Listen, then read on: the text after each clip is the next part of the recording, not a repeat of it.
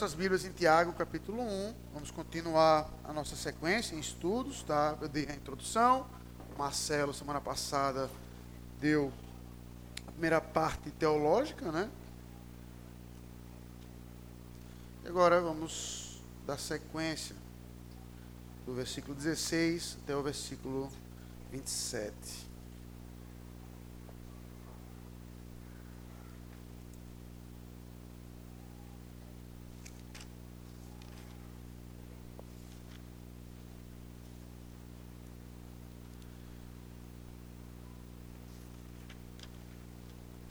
Tiago 1, de 16 a 27, diz assim a inerrante palavra do Senhor. Não vos enganeis, meus amados irmãos. Toda boa dádiva e todo dom perfeito são lá do alto, descendo do Pai das luzes, em que não pode existir variação ou sombra de mudança. Pois, segundo o seu querer, ele nos gerou pela palavra da verdade para que fôssemos como que primícias das suas criaturas. Sabeis essas coisas, meus amados irmãos. Todo homem, pois, seja pronto para ouvir, tardio para falar, tardio para se irar. Porque a ira do homem não produz a justiça de Deus. Portanto, despojando-vos de toda a impureza e acúmulo de maldade, acolhei com mansidão a palavra em vós implantada, a qual é poderosa para salvar a vossa alma. Tornai-vos, pois, praticantes da palavra e não somente ouvintes, enganando-vos a vós mesmos. Porque se alguém é ouvinte da palavra e não praticante, assemelha-se ao homem que contempla no espelho o seu rosto natural. Pois a si mesmo se contempla e se retira, e para logo se esquece de como era a sua aparência. Mas aquele que considera atentamente na lei perfeita, lei da liberdade, e nela persevera, não sendo ouvinte negligente, mas operoso praticante, esse será bem-aventurado no que realizar. Se alguém supõe ser religioso, deixando de refrear a língua, antes enganando o próprio coração, a sua religião é vã. A religião pura e sem mácula para com nosso Deus e Pai é esta: visitar os órfãos e as viúvas nas suas tribulações e a si mesmo guardar-se incontaminado do mundo. Vamos orar? Senhor Deus, mais uma vez na tua presença, que teu Santo Espírito nos ilumine para compreender a tua santa palavra na epístola de Tiago. Pai, então, tem misericórdia de nós nesta manhã e em Cristo Jesus que nós oramos. Amém.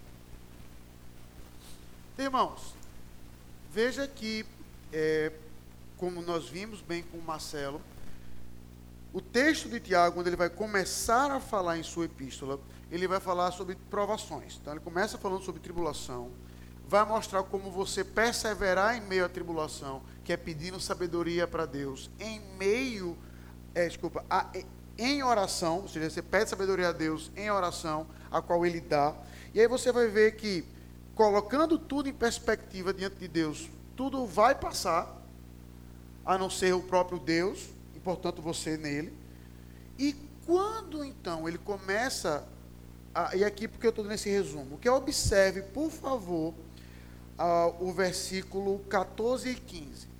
Porque, só uma curiosidade histórica, certo, irmãos? A Bíblia, ela, quando ela foi escrita, ela foi escrita em grego, tá?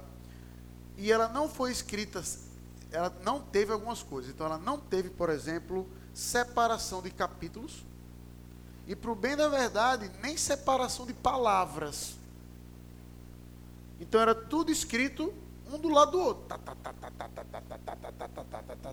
A separação estava na cabeça de quem lia. Então, mais à frente é que houve uma separação das palavras, uma separação em versículos, uma separação em capítulos. Tá bom? Então, por que eu estou pontuando isso? Porque por muitas vezes a gente, na nossa cabeça, é, é, lê as unidades, os capítulos bíblicos, como se fossem unidades diferentes né, como se fosse um livro de matemática. Capítulo 1, aí está tratando de um assunto. Capítulo 2, está tratando de outro assunto. Enquanto é sempre interessante ao você ler as escrituras, ver os, o, se há algo correlato, se há uma linguagem que é semelhante. Então veja que no final da sessão do, que o Marcelo deu, no versículo 14 e 15, diz assim, falando sobre tentação. Ao contrário, Cada um é tentado pela sua própria cobiça, quando é só atrai e o seduz. Aí ele vai colocar agora o processo do pecado. Então a cobiça, depois de haver concebido, faz o que, como o texto está dizendo? Então veja, a, a, metáfora que Tiago utiliza aqui é como se fosse uma metáfora de um nascimento, ou seja, que a cobiça começa na cabeça e aí quando desce para a mão, dá luz então a um pecado, certo? Como o próprio texto está dizendo. E o pecado, uma vez consumado, gera a morte. E aí observe, por exemplo, o versículo 16, que vai dizer, desculpa, versículo 18. Pois, segundo o seu querer, ele fez o que Deus? No G. Veja que ele continua na mesma metáfora. Ele não saiu do pensamento. Ele não saiu da metáfora. Ele vai mostrar de que como a cobiça vai gerar pecado e como aqueles que são nascidos de Deus são então devem ser então diferentes. Ele não saiu da metáfora. Ele vai usar uma outra expressão, mas observe que ele ainda está na mesma linha de raciocínio. O pecado vai dar sempre origem a mais pecado, enquanto Deus, o que vem dele, sempre vai ser algo que é bom? Então, feito isso, eu volto. Veja que no versículo 17, esse versículo ele vai acabar norteando não apenas toda a passagem que a gente vai ler aqui agora, mas a epístola como um todo. Por quê? Porque a epístola de Tiago, como a gente até falei na introdução, Lutero, no início da sua carreira, ele considerou a epístola como epístola de palha. Por quê? Porque ele entendia que havia uma contradição do pensamento de Paulo com o pensamento de Tiago. De entender que um falava que justificação era pela fé e Tiago justificação pelas obras. Então veja que se você qualificar, quando você continuar lendo essa passagem, o que você vai observar é de que Tiago vai falar de obras à torta e à direito. À torta e à direito. Só que, no início de toda a sessão, vai ficar como se fosse um algo fixado. Não se esqueça disso aqui. Um prego para fixar toda a argumentação que ele vai fazer embaixo. Então, se o versículo 17 não existisse, a gente ia ter um problema para interpretar a epístola de Tiago. Essa é a verdade. Mas graças a Deus, Tiago escreveu Toda boa dádiva e todo bom perfeito são de onde? Do alto. Vem de quem? Dos pais das luzes, da qual não pode existir variação ou sombra de mudança. Então veja que, o, que Tiago, tá? toda vez que eu falar apóstolo, Tiago me dê um desconto para mim, tá? Só para não falar perdão toda vez. Então veja que quando Tiago vai dizer que toda bênção vem de onde?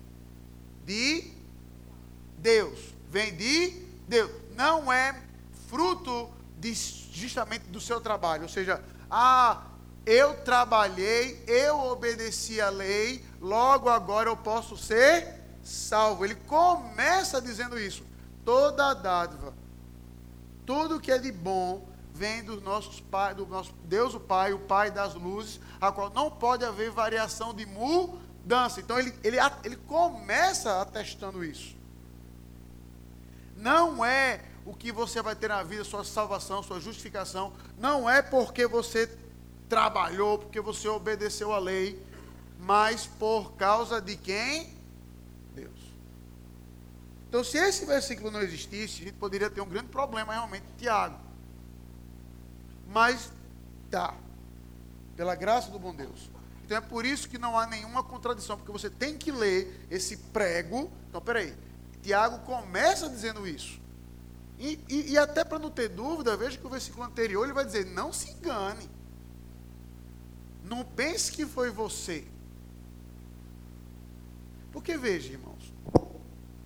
E aí, deixa eu é, dar um raciocínio básico mesmo, que eu já, já acho que eu falei aqui uma vez. Tá bom? Mas deixa eu pegar aqui os adolescentes, porque estão passando por uma fase diferente, né, José?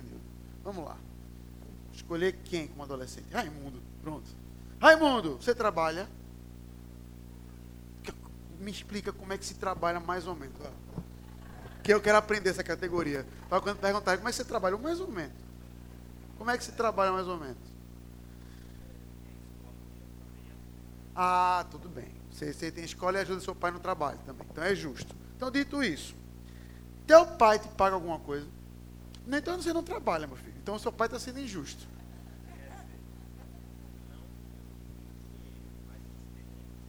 Ah, entendeu? O plato filosófico, olha, isso aí que documento. Não paguem dinheiro, mas paguem experiência. Isso é o que o Dal e o Jean, assim, ó, a gente não paga nada, mas tem divulgação, né, Jean?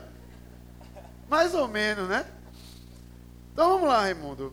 No, na oração do Pai Nosso, tem lá no meio da oração do Pai Nosso, tem um pedido que é assim: o pão nosso de cada dia nos dá hoje, não é? Não está lá na oração do Pai Nosso? Como é que Deus responde essa oração? Todo dia, eu acredito, na vida da sua família. Todo dia tem algo para comer. Mas me tire uma dúvida. Vamos supor que o café da manhã é pão, certo? E frutas. Um exemplo. Aquele pão, aquelas frutas, vocês oraram e milagrosamente apareceu na frente de vocês. Vocês oraram, terminou de orar. Senhor, o pão nosso que a Deus não dá hoje. Aí abriu, estava lá um misto quente feito, uma banana cortada. Estava lá? Não. E quem é que botou lá? Tá? Tu ora e acontece isso, pois me ensina essa oração. Quem botou lá? Deus deu pra gente para botar lá. Mas a pergunta é: qual foi a mão que botou lá? A sua? Mas peraí. Calma, fique comigo. Tá certo? Mas você não acabou de orar dizendo o pão nosso cada dia não dá hoje?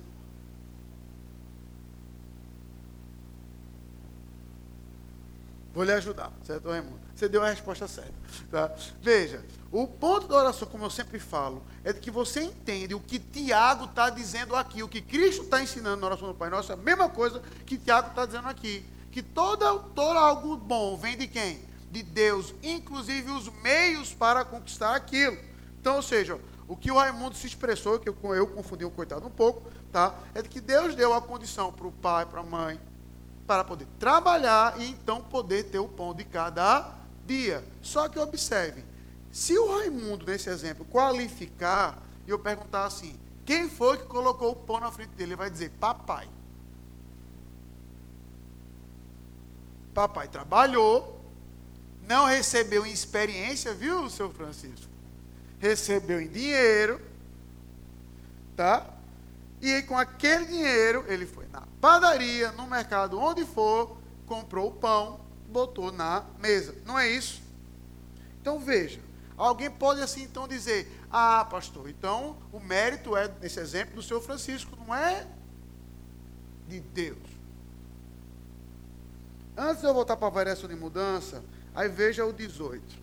Pois segundo o seu querer, ele nos gerou pela palavra da verdade, para que fôssemos como que primícia das suas criaturas. Então, para o apóstolo Tiago, o problema é resolvido da maneira mais simples possível. Por que você existe? Em seu Raimundo, uma pergunta filosófica. Por que você existe? Porque o Senhor existe? Não é para quê? Por quê? Pelo quê? Pela vontade de Deus. Concorda, dona Benedita? E com essa firmeza toda. Concorda, dona Hélida? Porque a senhora existe. Por quê? Não para quê? Concorda com a vovó, Mateus? Eu sou doido de discordar, né? Irmãos, é isso mesmo o texto diz.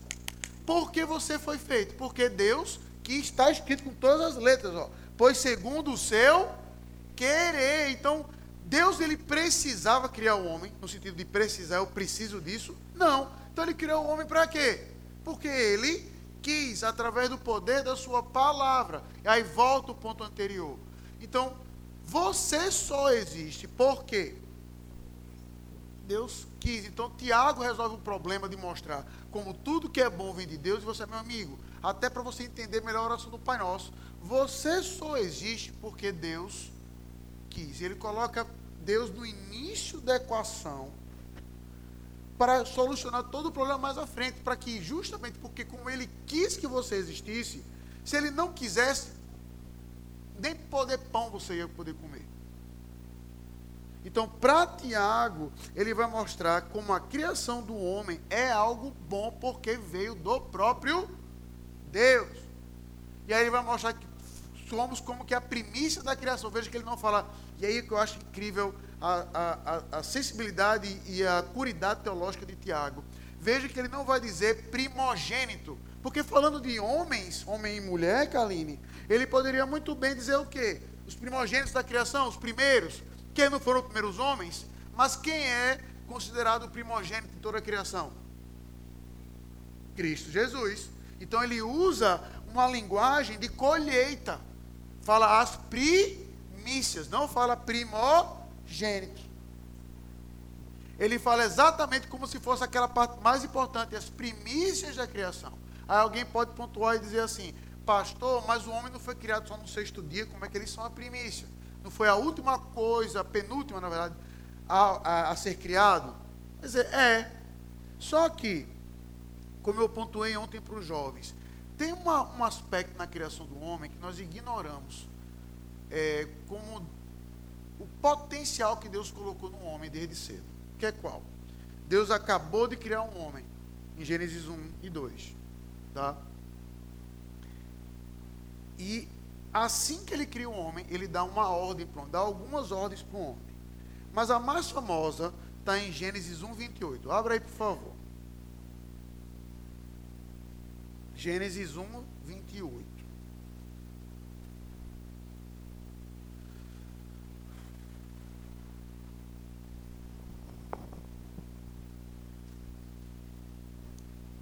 Está tá, o microfone aí? Fala alto aí. Tu tá rouco? Então fala alto aí. Gênesis 1, 28. Deus abençoou, sede fecundos, multiplicai-vos, enchei a fé. Então, peraí, rapidinho, segura aí. Deus abençoou e disse: sede fecundo, crescei e multiplicai-vos. Certo? Então já deu uma ordem que era para eles fazerem feito o André e o Antônio. Botar filho no mundo. Certo? Continue.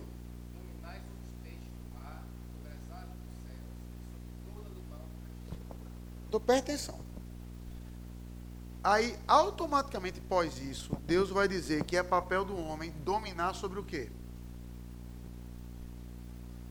Sobre toda a criação, certo? Aí deixa eu colocar, como eu pontuei ontem para os jovens. O homem tinha acabado de ser criado aqui, como o texto está dizendo. E está falando com Deus. Então, aí tem uma discussão filosófica, que eu não vou entrar no mérito agora, se Deus cria o homem com alguma espécie de reservatório de conhecimento. Tá? Porque no que ele dá a ordem, no que ele dá a ordem, é dito o quê? É dito o quê? Tome conta de peixe, ave e criaturas terrestres. O homem sabia o que era um peixe? Mesmo que ele soubesse. O homem sabia o que era uma ave, mesmo que soubesse. Veja o problema. Deus está dizendo: crie, domine sobre as aves do céu. Aí eu imagino Adão olhar para o alto, olhar para o braço. Ele voa. Eu não. Mas eu tenho que dominar sobre aquele. Aí, mesmo problema. Ele foi para a beira do mar, mergulhou, não sei se sabia nadar ou não, viu os peixes falou assim: rapaz, eu não respiro debaixo d'água. Mas Deus disse que eu tenho que dominar sobre esses aqui. Então veja, é óbvio que Deus já está mostrando para o homem que a capacidade que Deus criou o homem é que ele vai ter de dominar. E é, o que a gente vê hoje. Então veja que Deus já está apontando que já foi criado com esse potencial de você poder. Aí eu poderia dar mil dois exemplos: de aquário a pesca, a falcoaria a usar pombo correio. Você vai ver que o homem ele usa todo o seu potencial por ser criado em imagem de Deus para obedecer uma ordem que Deus deu a ele aonde? No Éden. no Éden. Então você vai ver que o que Tiago está querendo mostrar é de que todo o potencial humano, não há dúvida, e só é possível porque quem fez isso? Deus. Deus. Foi Deus que fez isso. Foi através da palavra dele que o homem existe. Então não se iluda. E aí, para terminar essa sessão, você vai ver exatamente que ele vai pontuar a qual não há variação de mudança. Ele está colocando isso exatamente como uma perspectiva de conhecimento. Então, por exemplo, veja um exemplo no Antigo Testamento. Quando foi que o povo do, do Egito, né, os egípcios, começaram a fustigar os hebreus? Tem lá uma, uma expressãozinha, que é qual? Vindo um faraó que não, que o quê? Que não conhecia a José. Ou seja, um faraó que ignorou ou realmente não conhecia todo o legado do que José tinha feito no Egito. Então ele usou o aspecto pragmático. Que, meu amigo, se, a gente só está vivo aqui por causa de José. Ele não pensou desse jeito. Meu amigo, tem um monte de hebreu aqui que vai dominar sobre tudo, sobre todos. Temos que matá-los. Então a ideia de que não há variação de mudança é de que o Deus que Filipe está servindo é o mesmo Deus que quem serviu? Adão. E que opera do mesmo jeito, que não há mudança. Então, quando o Tiago coloca isso, é para que o próprio homem se anime, que aquele Deus que libertou o povo do Egito, que trouxe eles em meio à perseguição, continua com eles. Não pode haver variação de mudança. E aqui uma aplicação prática e bem, e bem teológica.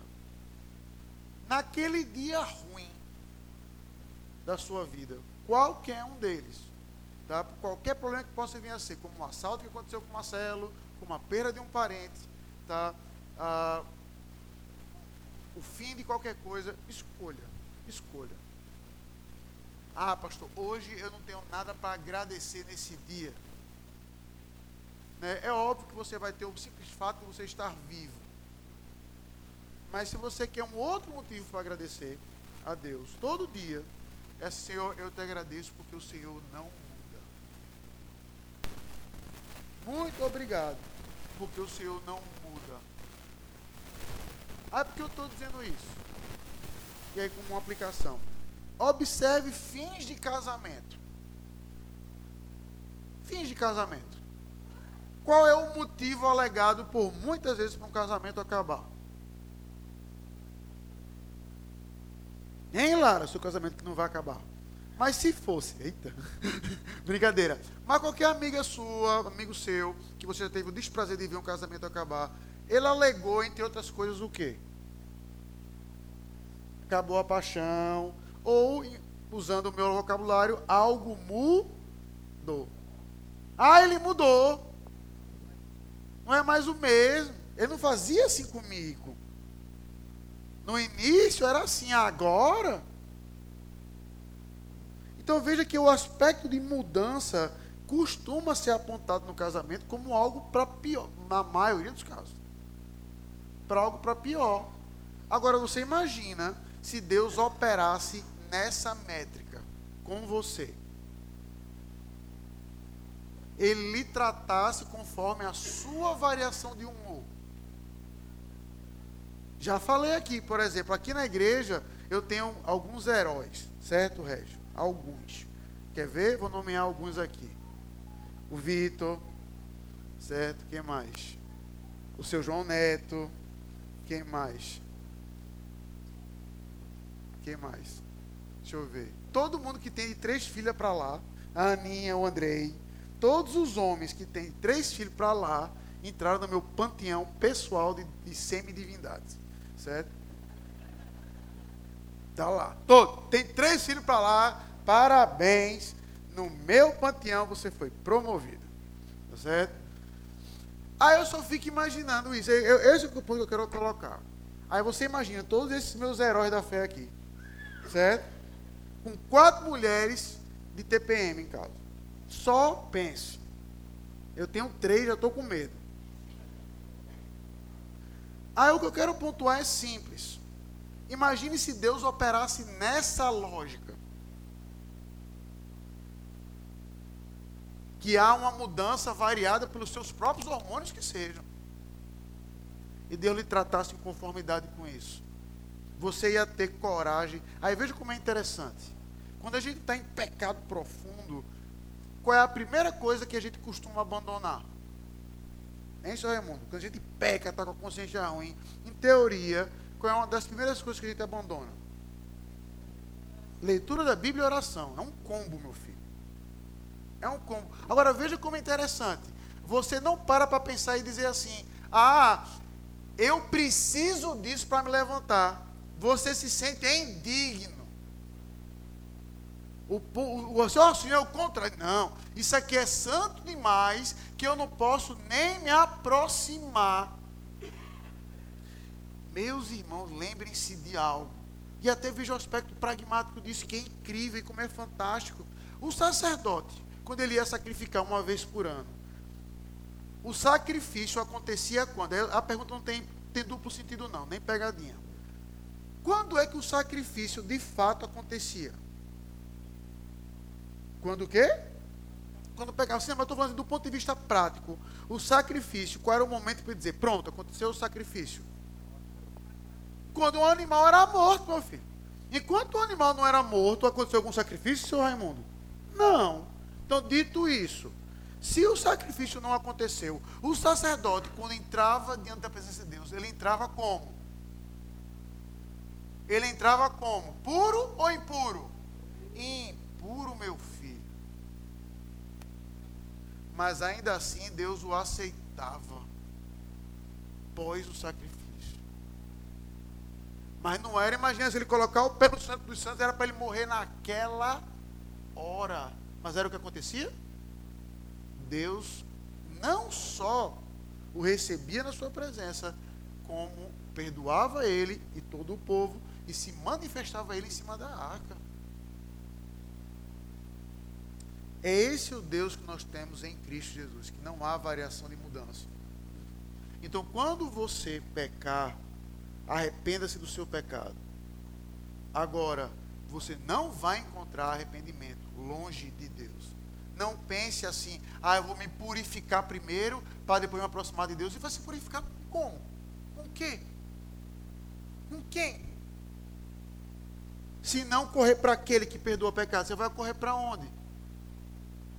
Isso me lembra uma, uma tirinha do, do Peanuts, né, do, do Charlie Brown, do Snoopy, em que aparecia a Lucy, ela brincando na, na terra, ela estava com um balde na frente aí, uma pitada de sal, um pouquinho disso, um pouquinho daquilo, como se estivesse fazendo um bolo.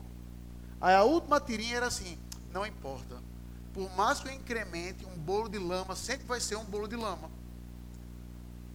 O, o, o, o ingrediente principal, meu amigo, era lama. Você podia colocar todo o floreio em cima. Não, pronto, não é o mesmo raciocínio como eu. Pastor, o senhor come bolo de cenoura como? Com cobertura de chocolate em cima. Aí dá para enganar o que está embaixo. Tá certo? Não, por favor, não me venha com bolo de cenoura só sem chocolate. Tá certo?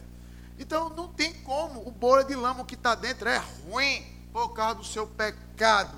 Então o Tiago, quando ele vai colocar isso no início, não se iluda. Você não vai encontrar bênção nenhuma fora de Deus. Esse é o padrão desde o início. Fora de Deus, o que você só vai encontrar é desgraça.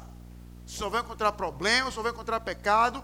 Você foi gerado por Deus para ser uma bênção. Agora, sua vida, sua cobiça, só vai fazer com que gere pecado, como o próprio Tiago vai dizer no versículo 15. Há alguma dúvida? Diga, Sr. Josué. Certo. Não, calma. Tudo bem. O que eu quero pontuar é de que sacrifício também era feito lá. Para o sumo sacerdote, no, no, no, ritual do Santo dos Santos, ele era purificado antes. O que eu estou pontuando também, talvez eu tenha me expressado mal, são aqueles rituais diários de purificação do sacerdote. Entendeu? É isso que eu estou pontuando. O sacerdote ele fazia várias etapas do processo. É isso que eu estou pontuando. Tá? Então, sim, a própria, do ponto de vista, veja, eu só estou pontuando do ponto de vista de você entender que os, a, o imolar acontece naquele momento. Mas e quando ele está apresentando, ele está apresentando como? Em pecado. Apenas esse meu ponto. Tá certo? Não entrou no Santo dos Santos ainda não. Tá certo? Isso é verdade. Ele fez isso na, na, lado de fora do santo lugar. Tá bom? Então eu só quero pontuar o aspecto de que sim, e pausa, sim, o sacerdote ele obedecia todos os ritos de purificação. Inclusive a própria roupa dele, quando ele vestia pela primeira vez, era toda coberta de sangue, para mostrar o aspecto que aquela roupa foi separada. Eu não estou tentando entrar aqui no, em todas as minúcias. Só mostrar o, o contraponto para você entender que o sacrifício só acontece no momento que a faca baixa. E aí, até para você ver um contraste interessante nisso, é o que, que Deus disse para Abraão quando ele não sacrifica Isaac? Veja, Abraão sacrificou Isaac, sim ou não? Não, não sacrificou. Não é verdade, dona Emília? Mas o que, que Deus disse para Abraão?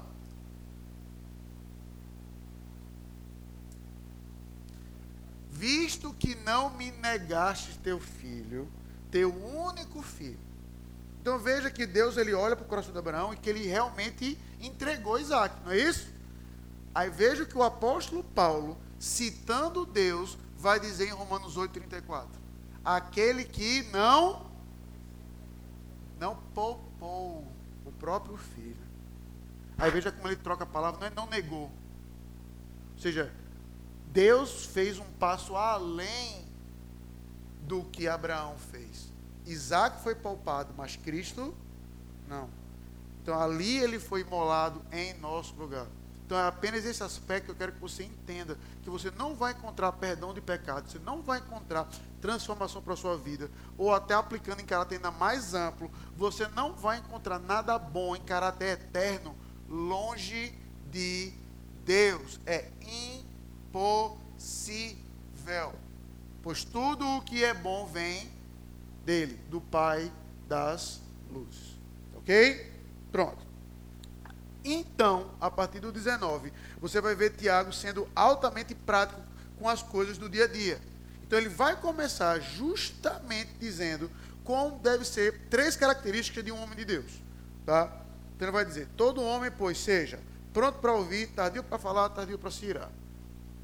Eu disse isso na minha primeira aula. O livro de desculpa, o livro de Tiago, ele é a literatura, como se fosse a literatura sapiencial no, no Novo Testamento. Então ele vai focar em aspectos práticos da vida da pessoa. Em particular para aqueles crentes que estão em perseguição. Então a primeira coisa que ele vai pontuar qual é a característica de um homem de Deus é escute. Seja tardio para falar, seja tardio para se irar.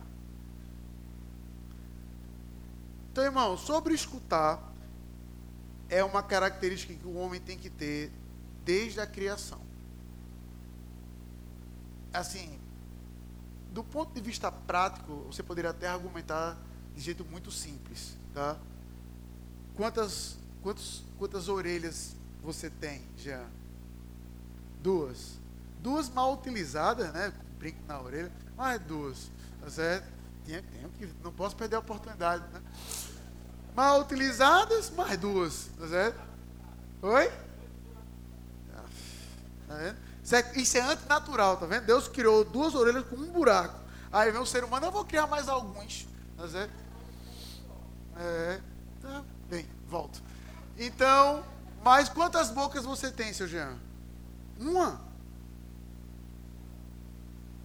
Uma, só com um buraco por enquanto, né? Não vai inventar de criar dois aí também não.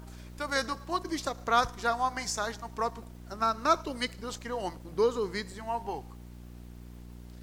Mas o ponto, desde prático, é que, desde o início, perdão, muito prático, é que veja que quando Deus fala, pronto, veja que interessante. Qual é a primeira coisa que o homem fala na Bíblia?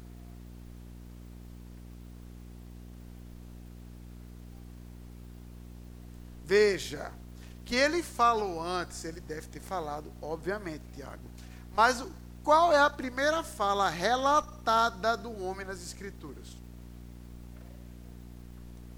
Diga, diga. Esta, afinal, é osso dos meus ossos, carne da minha carne, chamar-se varou porque foi tomado. Então veja, o homem só é relatado, fala dele, depois que a mulher é criada. Depois que a mulher é criada. Aí, após isso, é relatada então a fala da mulher. Que foi que Deus te disse? E aí, eu não vou dizer isso não. Como agora os estudos estão gravados agora, não tenho que, tenho que ser cauteloso, tá certo? Para não ser processado por aí. Mas, tá, o fato é que você vai ver de que no jardim do, não, perdão, no jardim, desde a queda, desde Gênesis 3, quando o homem fala mais e escuta menos, o que é que acontece? Tromba. Problema. Pode observar. Então, o que Tiago está mostrando é: escute. Olhando para o próprio contexto, que ele vai dizer, e aí, olhe, eu sempre faço o link dos versículos. O homem foi criado através do quê? Veja o versículo 18, vai dizer o quê? Foi criado pelo quê? Pela palavra da. Então, quando Tiago vai dizer, seja tardio em falar e escute, é para escutar primariamente o quê?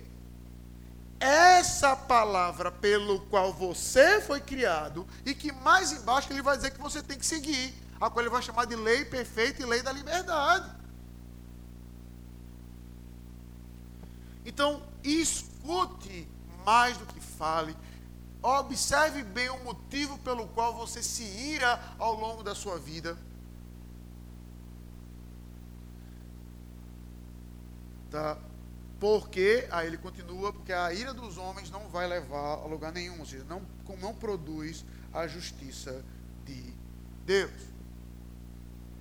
Irmãos, vejam. E aí permita-me dar um conselho prático sobre rede social, que é a questão de falar no dia de hoje. Tá?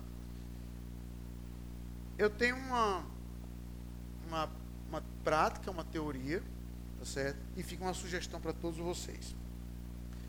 Quando você tiver em dúvida se você algo você deve falar ou não, você leu algo, viu algo, alguém disse algo que bate aquela ira, que você pega seu WhatsApp, mas você está com dúvida antes de apertar a setinha? Desligue. Não apague a mensagem ainda. Desligue. Lave uma louça.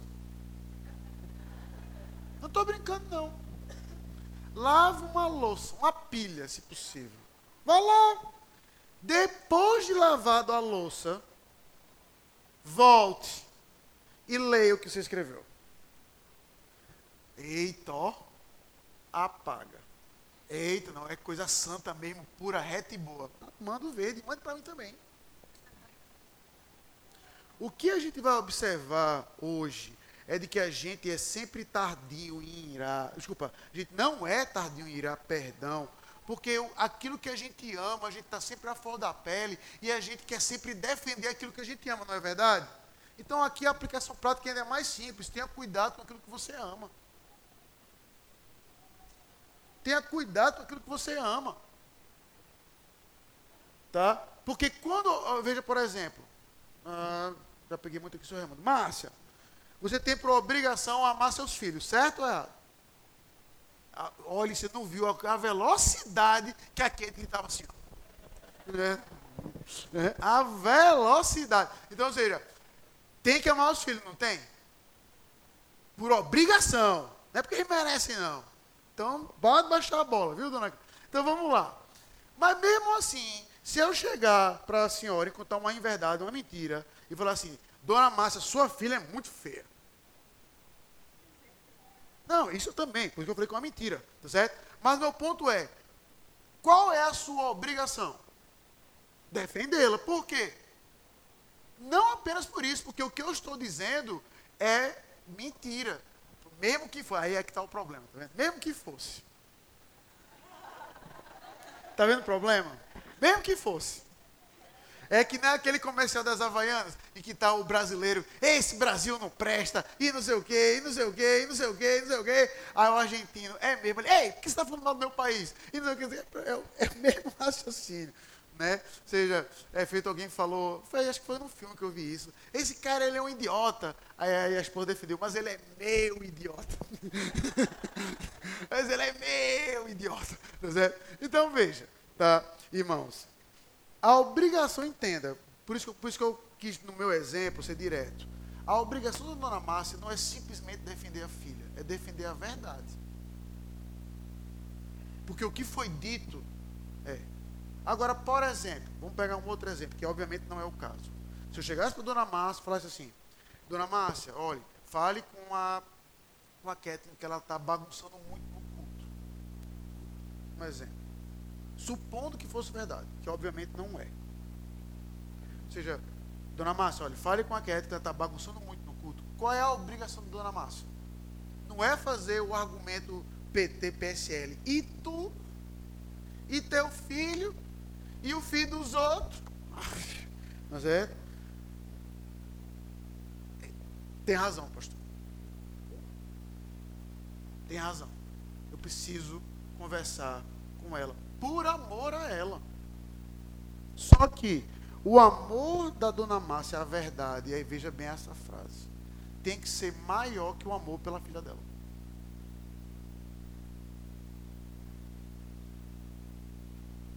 E isso não se aplica somente a Dona Márcia, não. A todos nós aqui. Porque se você ama mais essa verdade, essa palavra da verdade, do que qualquer outra coisa, é essa palavra que você vai querer que impere sobre a sua vida, sobre a vida da sua família.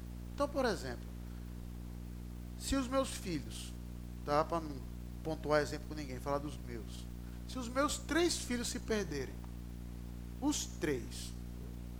Os três se perderam. Certo? Cada um na pior bagaceira que a sua mente possa vir a imaginar. Eu vou continuar amando-os? Vou.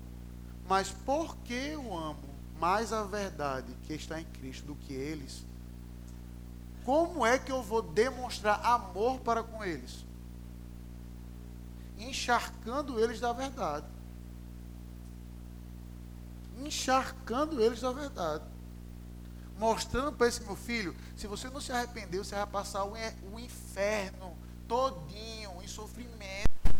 Eu não vou dizer isso para punir ele, não. Eu vou dizer isso porque eu amo ele. Só que eu estou mostrando para ele que eu amo mais a verdade do que eu amo ele. E aí quer ver um outro exemplo simples para os pais de bebês? Quando você corrige seu filho, o que é que você está dizendo para o seu filho? Você dá um tapa nele porque ele fez alguma bobagem. E tem que dar, viu? Pronto, isso eu digo até para ser gravado mesmo. Tá? Quando ele, fez alguma bobagem. Por quê?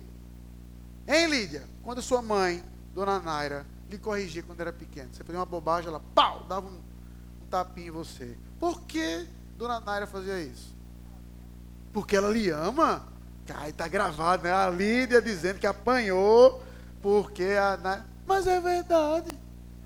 Só que o que que a Naira ama mais do que a Lídia? Porque se perguntasse do ponto de vista do amor, o amor vai fazer com que eu queira bater em alguém, é?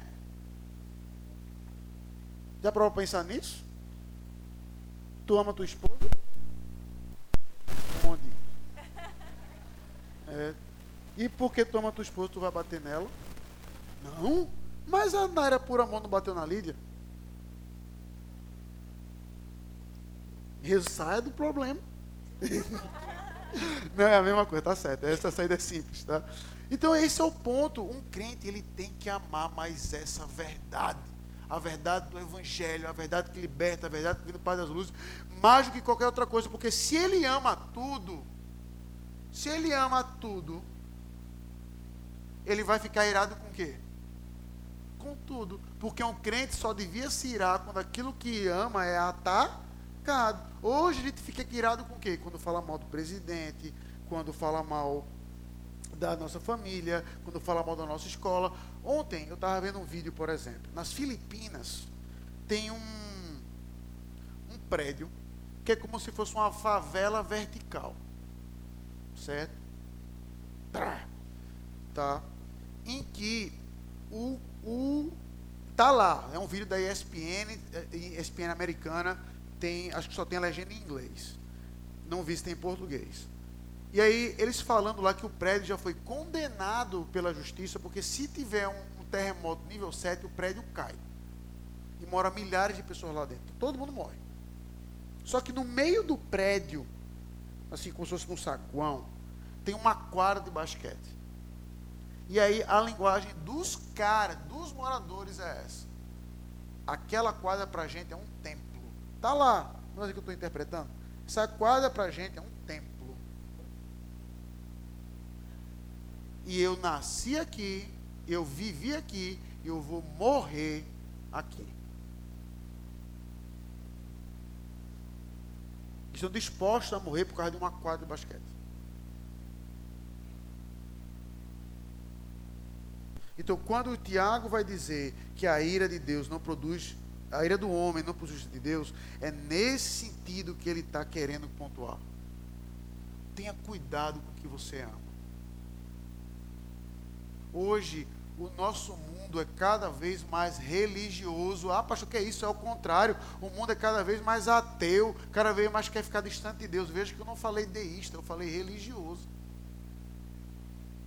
Sempre pontua a mesma coisa as nossas crianças hoje, ou talvez até você, não diz que gosta muito de chocolate, diz que a gente faz o que com chocolate? Eu adoro chocolate. Eu adoro esse seriado. Eu adoro esse. Veja que você usa uma linguagem que há três décadas atrás era pertencente somente à igreja. Pertencente somente à igreja. E é por isso que a gente se ofende hoje, até quando fala mal de um seriado. Não fale mal do meu seriado, não. Porque a gente não escuta a palavra de Deus, quer falar mais do que escutar, e porque a gente não é tardio em irar, porque a gente ama aquilo que a gente não deve. Agora, se você ama a Deus acima de todas as coisas, você vai ficar irado, em teoria, apenas com o quê? quando o nome de Deus ele é vilipendiado, não o seu. Então, se seu marido e sua esposa lhe humilha ou faz algo de errado contra você, se você ama a Deus mais que a sua esposa, aquilo vai lhe irar, pode até lhe machucar, mas vai lhe irar? Não. Ou você pode ficar irado por causa do pecado dela, e não porque ela lhe machucou. Tá? Prossigo. Tá? Então, irmãos, o 22, você vai ver a, a parte que é mais famosa nesse texto, tá bom? Quando ele vai dizer exatamente: Tornai-vos, pois, praticantes da palavra e não somente ouvintes, enganando-vos a, a vós mesmos. E aí, ele vai, para mim, esse é o centro da epístola de Tiago. Se você perguntar para mim qual é o centro da epístola de Tiago, é esse texto que ele vai mostrar que o ponto não é você conhecer a palavra de Deus, mas você praticar. E guarde bem essa palavra, esse texto, porque ele vai ser fundamental para que você possa entender o texto do dilema de justificação por fé e por obras. Porque aqui Tiago já está mostrando qual é o problema. Não é você conhecer, mas é você fazer. Então, por exemplo, se Felipe é um meteorologista, ele sabe que vai chover que vai alagar uma rua. Esse conhecimento dele tem que fazer com que ele faça o quê? Vamos supor que ele previu que, rapaz, vai chover tanto que vai alagar minha garagem, por exemplo. O que, que ele tem que fazer? Tirar o carro da garagem. Se possível, e de preferência, avisar todo mundo do prédio. Vai dizer, ó oh, pessoal, vai chover aqui, que vai alagar nossa garagem. Se ficar lá, vai perder os carros tudinho. Agora, se Felipe diz, é, vai chover, vai alugar a garagem. Tu vai tirar teu carro, Felipe? Eu não. Oi? Tem seguro, né? O ponto do de Tiago é esse. Se você conhece apenas a palavra, mas não pratica, não vale nada. Aí veja a comparação que ele vai mostrar para você entender bem isso. Ele vai dizer que é como alguém Tá? Versículo 23. Porque se alguém ouvir da palavra e não praticante, assemelha-se a um homem que contemplar no espelho o seu rosto natural. Pois assim mesmo se contempla e se retira e para logo se esquece de como era a sua aparência. Deixa eu explicar bem isso aqui. Na, aí eu agradeço ao Kistemac, pelo, eu não sabia disso. Naquele tempo o espelho não era como hoje. Tudo bem que eu nem posso dizer como é hoje, né? Porque hoje o espelho é aqui, né? Mas não é de vidro, era de metal. Tá? O espelho no tempo de Tiago era de metal. E tradicionalmente não era colocado na parede, mas em cima da mesa. Em cima de uma mesa. Então tinha uma mesa que funcionava como um espelho. Então para a pessoa, é fácil até ilustrar, para a pessoa se ver, ela tem que fazer isso ó, isso aqui. Para ela se ver, ela precisava fazer isso aqui. Só que, coincidentemente, qual é a outra coisa que você faz nesse mesmo gesto? Considere que isso aqui é uma mesa. É o que, Janine? Oi? Se alimentar, não, veja. Eu estou em pé. Aqui tem um espelho. Vou botar o celular para ilustrar. Certo? Aqui tem um espelho. Então, para eu poder me ver, eu faço esse, esse gesto. Certo? Tem outra coisa que eu, eu só consigo fazer em teoria, e leve em consideração, já vou dar a resposta. E leve em consideração que no tempo de Tiago, os livros pesavam 10 a 12 quilos. Qual é a outra coisa que você faz nessa mesma posição? É, você lê. Você vê o reflexo de outra coisa. Veja como o Tiago dá um exemplo incrível. Se você é apenas ouvinte da palavra e não pratica, você como uma pessoa que só está interessada em si mesmo, na sua beleza, e que esquece rapidamente. E aí faço uma crítica a todos vocês que gostam muito de espelho algo eu acho incrível, que é, é, me perdoe a generalização. Sim, tem muito homem que faz isso também, tá? Vulgo Dal, tá certo? Mas eu vou generalizar, tá certo? Já viu mulher na frente do espelho? Já viu a atração como é? Incrível. Se ela souber que tem um espelho aonde ela vai passar, observe. Pronto. Observe. Se ela souber que tem um espelho onde ela vai passar, num dia bom, ela só olha. Normal. Vai. Por quê? Olha sua esposa, aos casados, obviamente, olha sua esposa trocando de roupa. Eu, eu, eu até hoje, para mim, é um mistério. Eu nunca me olho no espelho quando troco de roupa. Pastor, o senhor está errado, é possível. Mas eu consigo ver o conjunto da obra, ciente que eu não mudei minha cara por muitos anos. Olhando a roupa no guarda-roupa. Pego, pego, boto. Vou para a igreja. Eu estou falando sério. Mas você conhece alguma mulher que faz isso? Eita, senhor Zóio, entregando a esposa coisa feia. Coisa feia entregando a mulher. Ah, isso porque eu sou é pai de homem, né? Imagina esses meus heróis particulares aqui. Hein, seu João Neto? O senhor que tem quatro em casa, que ele roda espelho, hein, dona Socorro? Não, lá em casa é diferente, né? Certeza. Sempre é. Então veja, irmãos, o espelho você contempla algo que você pode até gostar ou não disso. O ponto do apóstolo Tiago, Tiago aqui é justamente esse. Se você só ouve e não pratica, você vai estar sempre confrontado apenas com o que você quer ser confrontado. Não é se você gosta ou não do que está vendo. Ah, eu só quero ser confrontado com isso. Pegue igrejas, como vai dizer, por exemplo, talvez o caso de alguns de vocês aqui, de outras, eh, oriundos de outras igrejas. Ah, pastor, eu saí da minha igreja por um motivo. Qual? Lá eu não sou confrontado com pecado. Ou lá Cristo não aparece no sermão. Então, aqueles sermões, na prática, usando a expressão de Tiago, eles são apenas como o quê? Espelho. Se veja Gostou? Gostou. Semana que vem volta de novo, se veja. Agora, se você pratica, aí use a linguagem do Salmo 1. Aquela lei vai ser o espelho dela. E aí lembre do que Calvino vai dizer dos três usos da lei. Esse é o ponto. Se você somente escuta e não pratica, você vai estar vendo um espelho de si mesmo, que você vai gostar disso não, porque você vai ser a referência. Agora, se a lei de Deus, como Tiago vai dizer, a lei perfeita, a lei da liberdade, é aquilo que lhe aponta, aí Calvino vai pontuar os três usos da lei. Qual o primeiro? Ser um reflexo do seu pecado. Então, quando o que você contempla é a palavra de Deus para praticar, quando você vai ler as escrituras, você vai sentir o quê? Medo. Porque ela vai apontar para quem? Para o seu coração pecaminoso. Pá, direto. Direto. E aí vai o segundo uso da lei, só para terminar os três, é refrear o mal na sociedade. E o terceiro, que é exclusivo aos crentes, é mostrar que apenas em Cristo há um caminho para santificação.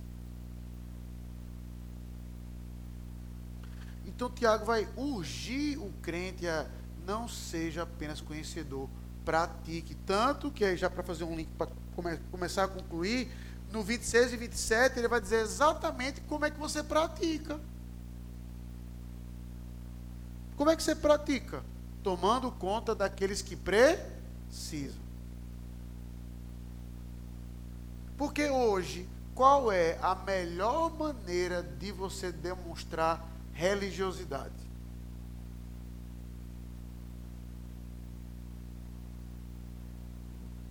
Qual é hoje? É a mesma do meu tempo, nunca mudou. Pronto, quer ver? Oi? Ah, deveria ser caridade. Deveria ser caridade.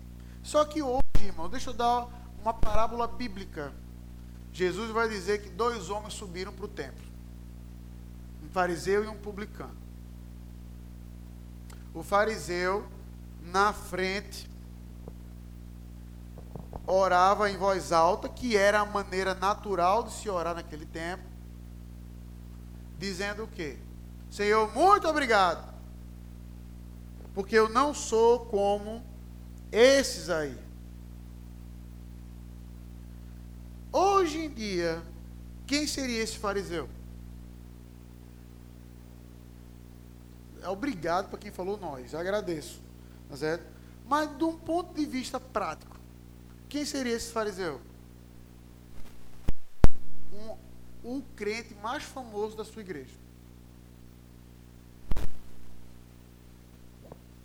Seja um presbítero, seja um diácono, seja um pastor, seja um crente. Por quê? Porque ele tem o que se chama de espiritualidade perceptível. Olha como ele ora. Olha as palavras dele. Por exemplo, segura aí, viu, Andrade?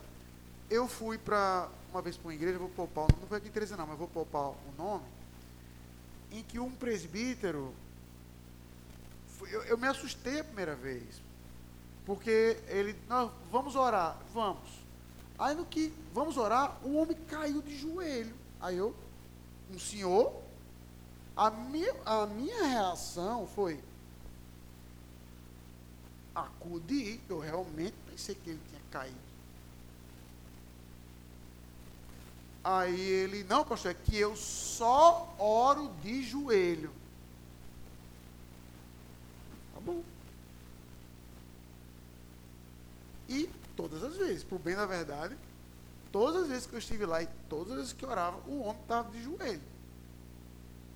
Ele está fazendo alguma coisa de errado? Em absolutamente. Nadinha, Dal. Zero. Agora, aí vem um ponto, né? Eu, eu nem conheço a vida dele, mas só para fazer uma comparação. O Dal chega como visitante na igreja e vê esse gordinho entretido e um brother ajoelhado. Quem é mais crente?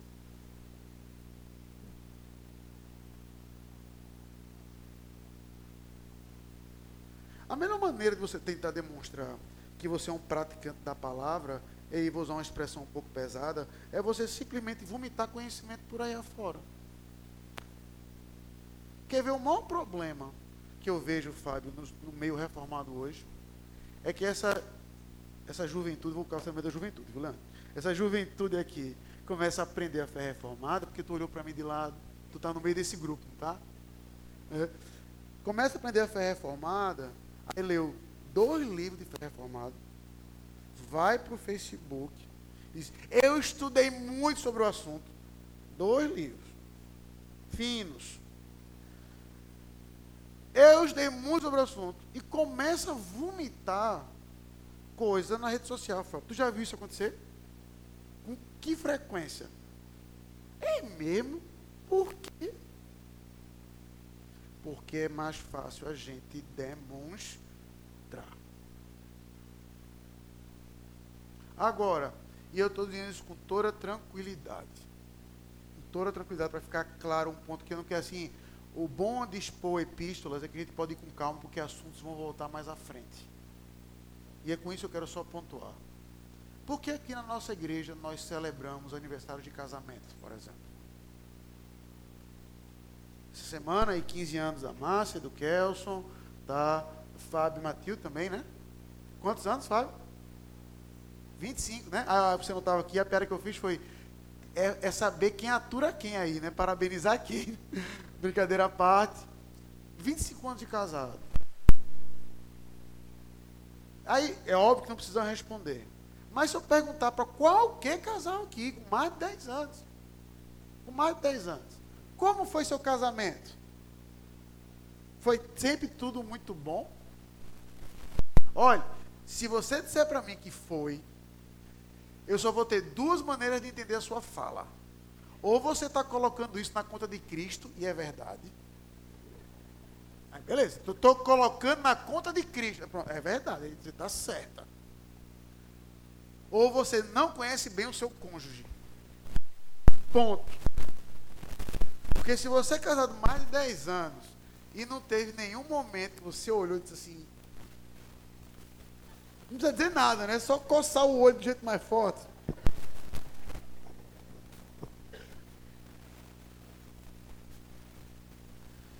E aí eu digo isso com toda tranquilidade.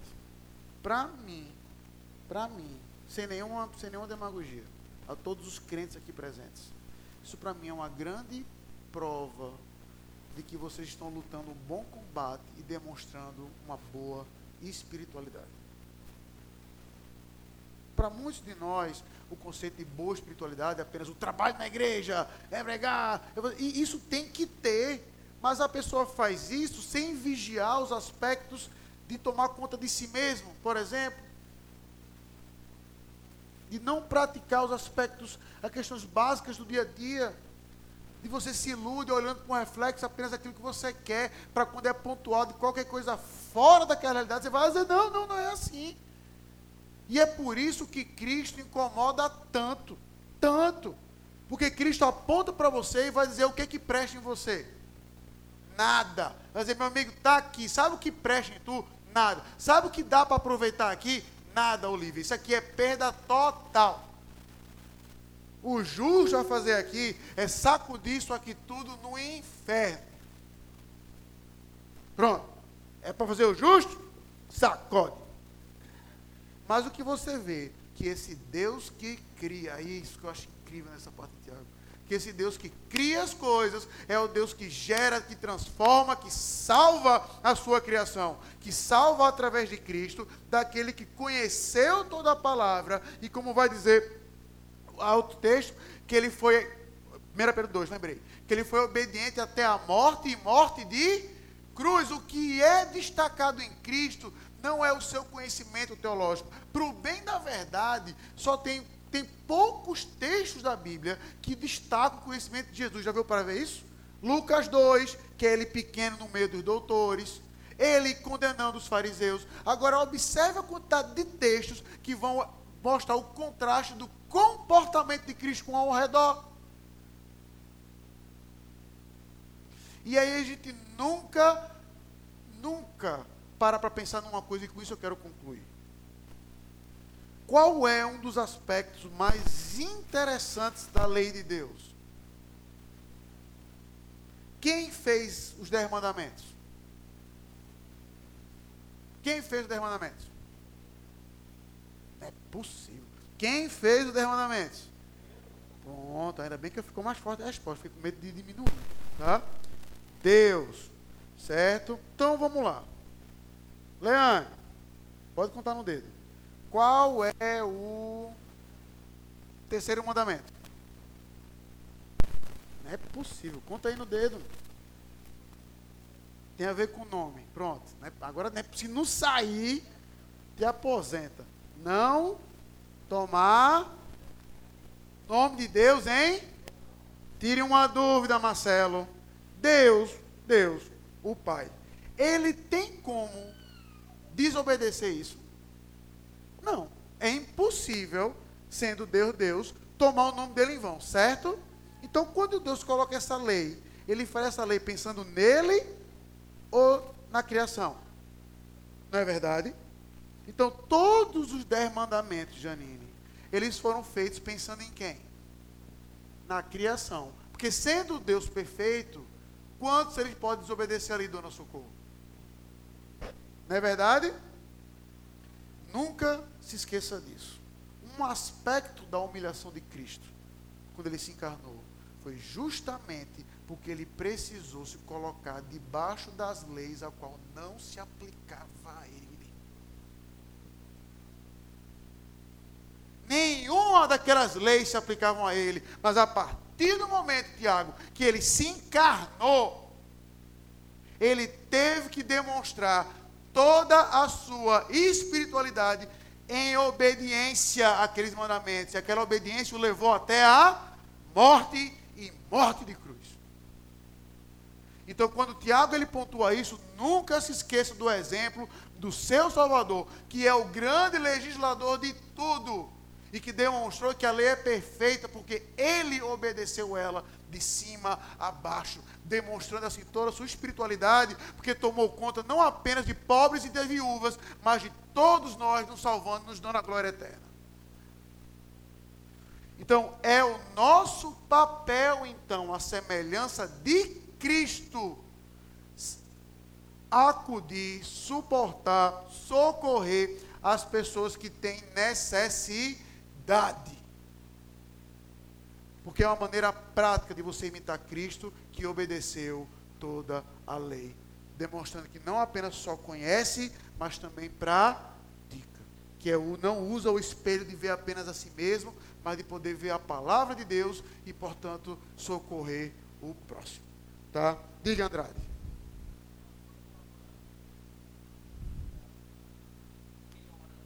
Isso, de joelho. O joelho de joelho, isso. Ah, é. Tá. Tá falando de você. Aí você, aí não faça isso, tá certo, Andrade? O que eu vou dizer, não faça. Seja, seja tardio no falar, tá bom? Mas na sua oração silenciosa você pode. Pronto. É. No que ele orar alto e dizer assim, muito obrigado porque eu não sou feito desse povo impuro, aí você pode dizer, Senhor, muito obrigado, porque eu realmente não sou como essas pessoas, mas por tua causa. É isso que me torna diferente de todas essas pessoas aqui. Todas essas pessoas aqui. Não eu, mas Cristo. Não eu, mas Cristo. Dúvidas, perguntas, colocações? Então, irmãos, ah, nós vamos encerrar, tá? Vamos colocar de pé e vamos orar.